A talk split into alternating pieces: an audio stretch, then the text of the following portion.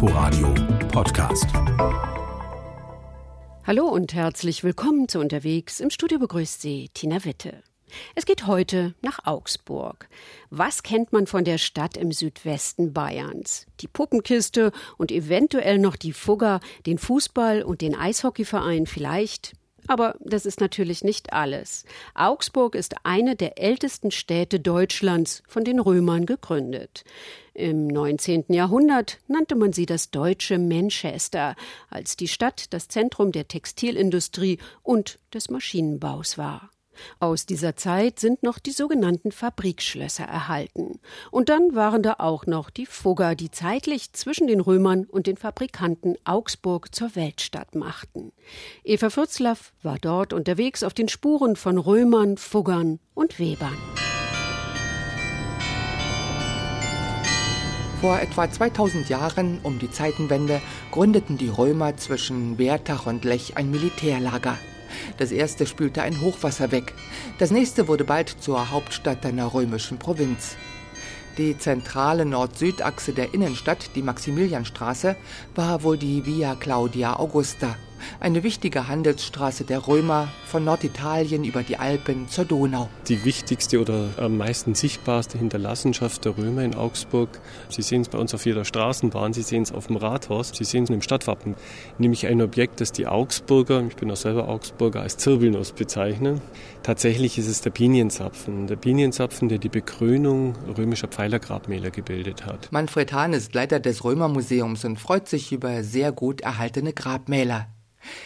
Die lebendigen Darstellungen darauf vermitteln uns eine Ahnung vom römischen Leben, wie das Bild eines Kutschers auf einem Ochsenkarren. Zeigt ihnen ein Doppelochsengespann mit einem Fuhrknecht, der in einem Kapuzenmantel sitzt, diese beiden Ochsen antreibt und Wasser transportiert sind zwei riesig schwere Weinfässer. Es ist ein schwerer Transport und dazu mussten Ochsen verwendet werden, denn römische Pferde sind wesentlich kleiner als heutige. Mit Tieren dieser Größe können sie keinen Schwerlastverkehr betreiben. Pferde nur im Reiseverkehr für den Personenverkehr, wenn es also schnell gehen muss, aber sicher nie im Schwerlastverkehr, da immer Ochsen. Prunkstück im Museum ist ein großer Pferdekopf wohl der Rest eines römischen Denkmals. Das besonders Auffällige ist, dass der mal komplett vergoldet war. Also man sieht es heute noch in Resten vorne an den Nüstern und auf den Zähnen. Die Ähnlichkeit ist relativ groß mit der Marc Aurel Kaiser Statue in Rom. Eine denkbare Interpretation ist eben, dass wir hier in Augsburg eine vergoldete Statue eines Kaisers haben, als Augsburg ja nicht nur eine beliebige römische Stadt wie viele war, sondern eben Provinzhauptstadt der Provinz Rätien, die sehr viel größer war als das heutige Bayern.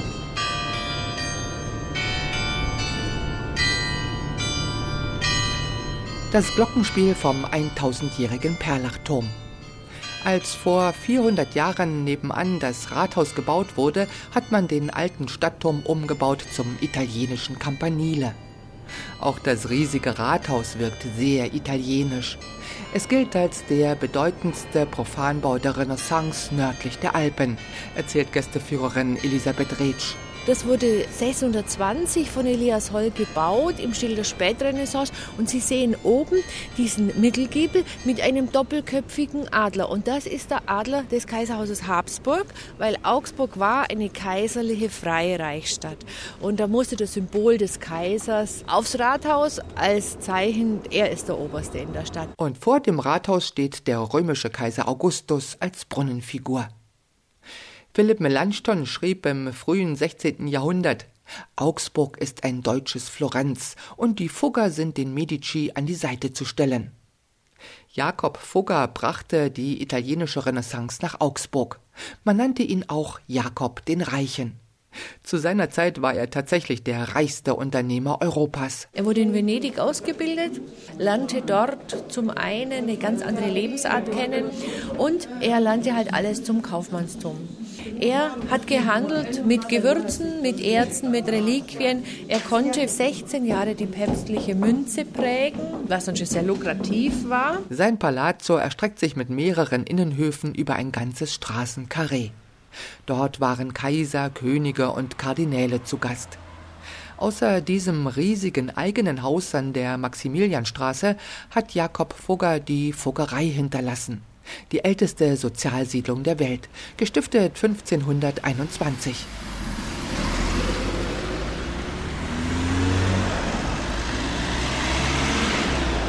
Vor der Toreinfahrt brummt der Verkehr. Dahinter liegt eine Reihenhausidylle. Die zweistöckigen Häuserzeilen ähneln den späteren Werksiedlungen von 1900 etwa sind nur eben 400 Jahre älter. Und zwar hat er hier im Handwerkerviertel oder in der Jakober Vorstadt, wie der Teil heißt, 14 Grundstücke gekauft und ließ eine Wohnsiedlung erbauen, diese gelben Häuser, zu deren Unterhalt er eine riesige Stiftung ins Leben gerufen hat. Und der Stiftungserlös ist dafür bestimmt, auf ewiglich dem Unterhalt der Siedlung zu dienen. Und so ist es bis heute. Alles, was er damals vorschrieb, gilt bis heute. Das heißt, wer hier eine der 140 Wohnungen beziehen möchte, der muss laut Stiftungsbrief Augsburger sein, einen guten Ruf haben und in Not geraten sein. Auch die Jahreskaltmiete hat sich nicht geändert. Damals ein rheinischer Gulden, heute 88 Cent im Jahr. Dazu kommen täglich drei Gebete für den Stifter und seine Familie. Die Stiftung sorgt für den Erhalt der Siedlung, renoviert und modernisiert. Es ist ein Städtchen in der Stadt mit Kirche, Stadtmauer und drei Toren. Eine Wohnung ist eingerichtet wie zu Fuggers Zeit, die kann man besichtigen. Und ein kleines Museum informiert über die Fugger und ihre weltweiten Geschäfte. Außerdem gibt es seit wenigen Jahren das Fugger Museum in einem früheren Patrizierhaus, weiter nördlich, nicht weit vom Dom.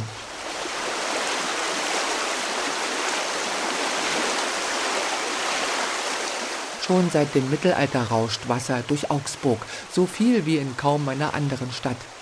Speziell im Handwerkerviertel hat fast jede Straße ihren eigenen Kanal. Es gibt in Augsburg 70 Kilometer Lechkanäle. Aus den Alpen kommt dieses Wasser runtergeschossen. Sie sehen es, ist relativ schnell, wie das fließt. In Augsburg hat man dieses Wasser verwendet, um Mühlräder anzutreiben. Es gibt eine Stelle, wo das Ganze beginnt. Das ist der sogenannte Hochablass. Dort werden die ganzen Kanäle aus dem Lech abgezweigt und fließen dann durchs Stadtgebiet. Diese ausgeklügelte historische Wasserwirtschaft ist nominiert für das Weltkulturerbe. Nicht nur Mühlräder waren an den Kanälen, auch Handwerker, die viel Wasser brauchten, wie Gerber und Färber. Ab dem 16. Jahrhundert ist ein ganzes Textilviertel gewachsen, direkt an den Lechwiesen, wo man das Tuch zum Bleichen auslegen konnte. An den Bächen und Kanälen entstehen Färbereien und Bleichen. Die Weberbetriebe, Weberhandwerksbetriebe haben also diese Flächen genutzt, um die gewebten Stoffbahnen in der Sonne ausbleichen zu lassen und dann zu färben. Wenn sie gefärbt waren, hat man sie an die Färbertürme nach außen gehängt, dass eben die Farbe eintrocknet geöffnet. Daran erinnert der Färberturm, ein hoher, breiter Holzturm, der auch ein römischer Wachturm am Limes gewesen sein könnte. Allerdings mit waagerechten Latten, über die das Tuch gehängt wurde. Auch später baute man die ersten Textilfabriken, in denen die Maschinen noch mit Wasserkraft angetrieben wurden, an diesen Kanälen. Wir stehen mit Gregor Nagler vor einem Fabrikschloss, das jetzt von einer Hochschule genutzt wird.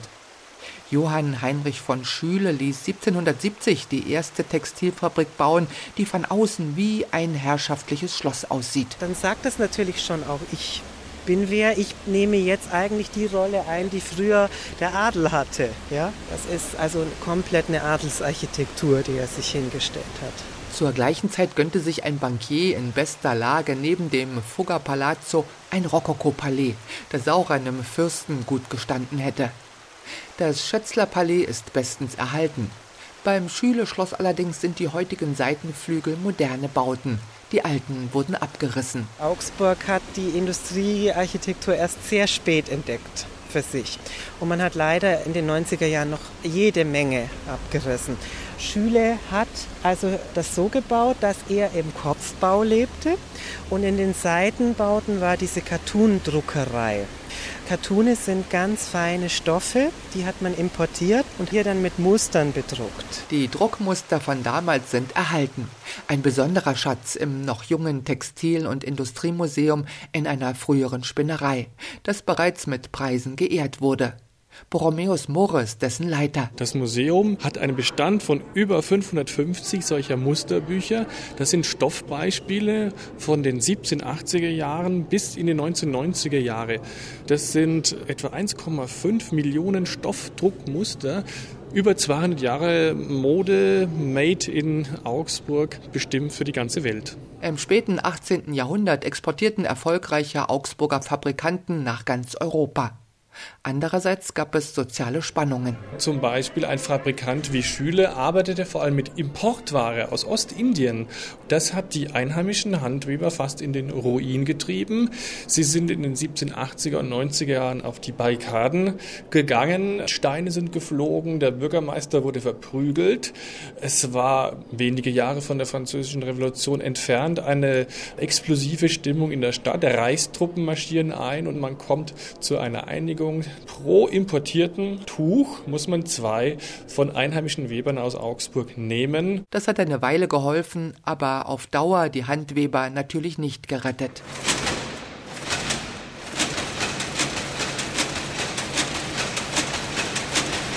Etliche historische Textilmaschinen sind zu sehen, in Aktion. Alois Thoma und andere betagte Techniker haben sie wieder in Gang gebracht. Jedes Mal, wenn wir so eine Maschine am Laufen haben, haben wir gesagt, na, haben wir es wieder geschafft. Wir produzieren ja. Wir sind ja ein laufendes Museum, heißt es ja.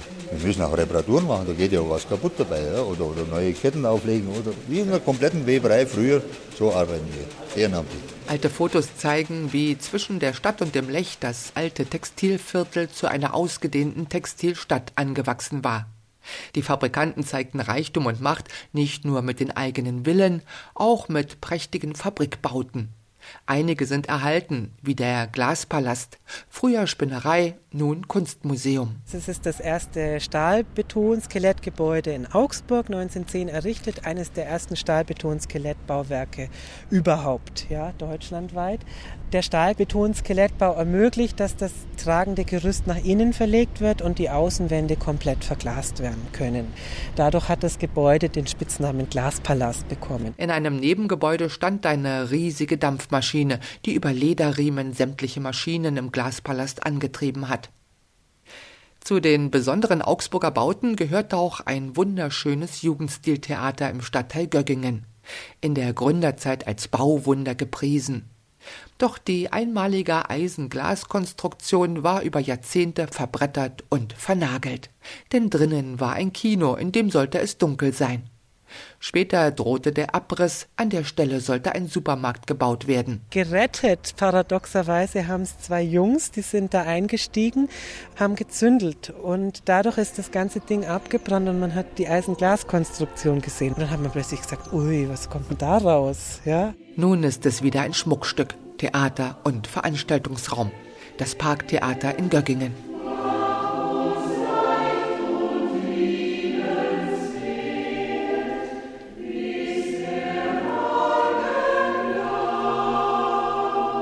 Erst seit einigen Jahren besinnt sich Augsburg auf seine Industriebauten, nutzt sie als Museum, Einkaufszentrum, Hochschule oder Wohnhaus und zeigt sie vor auf der Route Industriekultur. Diese führt auch zum ausgedehnten Gaswerk im Stadtteil Oberhausen. 1915 in Betrieb genommen, galt es damals als eine der modernsten und schönsten Anlagen, als gelungene Kombination aus Architektur und Technologie. Durch eine Toreinfahrt kommt man auf eine Art Dorfanger. Das Gaswerk wurde ab 1913 gebaut. Es war eine Tendenz der Zeit, die Konstruktionen eher noch mal zu verstecken. Und es gibt hier Zitate vom Augsburger Rathaus oder Dinge, die aussehen wie Kirchenbauten. Also man hat so den Eindruck, man steht im Dorf. Nach fast 90 Jahren Betrieb wurde das Gaswerk 2001 stillgelegt. Das ganze historische Ensemble ist weitgehend erhalten. Das geht bis zur pseudobarocken Dachhaube, Dachgauben, Türmchen, Gutshaus. Die Gasbehälter allerdings sehen aus wie überall. Die historischen Gebäude wurden renoviert und zu Theater, Ballettsaal, Künstlerateliers und Werkstätten. Besucher können Gaswerkstechnik begucken und hoch auf einen Gasbehälter steigen. Römer, Fugger, Weber, das ist längst nicht alles, was Augsburg zu bieten hat. Das meint Eva Fürzlaff, die in Augsburg unterwegs war. Danke fürs Zuhören und gute Reise für Sie. Mehr Informationen zu der Sendung finden Sie online unter inforadio.de slash unterwegs. Am Mikrofon verabschiedet sich Tina Witte. Inforadio Podcast.